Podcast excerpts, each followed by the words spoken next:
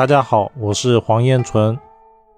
正财在日时呢，有一种叫做“活到老，赚到老”的状态。财星啊，不管在哪个时候，都代表了他在那个时候呢，会特别的想要去赚钱。而当财星入了婚姻宫，无论男女，找到的对象都会是自己所爱的，因为我克者为财，我克呢就是我想要的那一个，而我想要的那一个落入了夫妻宫。就决定了他找的配偶容易是他所喜欢的。只要月柱、年柱、时柱没有去冲克日柱，往往也代表了当事人的另一半有赚钱能力，或者是他的家族会比较富有。如果年月日时只有日出现了正财，也代表了钱会被另一半所管，不管男女命都如此。而且呢，正财也代表了正房，也就是正的那个配偶。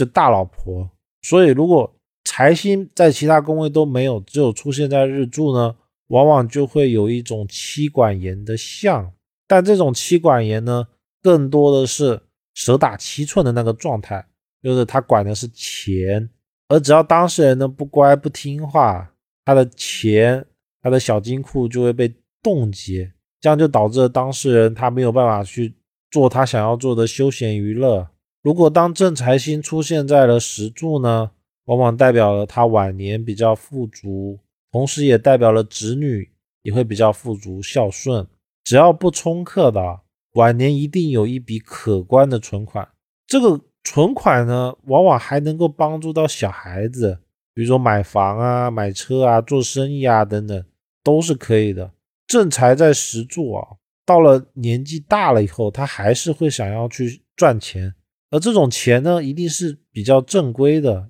而且稳定的。所以正财的石柱很容易像做一些收房租啊，或者是做一些可靠的投资，比如说买黄金等诸如此类，而不会去搞一些赌博啊什么的。这些都是正财比较不会去做的。总归呢，看正财啊，只要不要碰到劫财跟七煞啊，大体都不会有太不好的情况出现。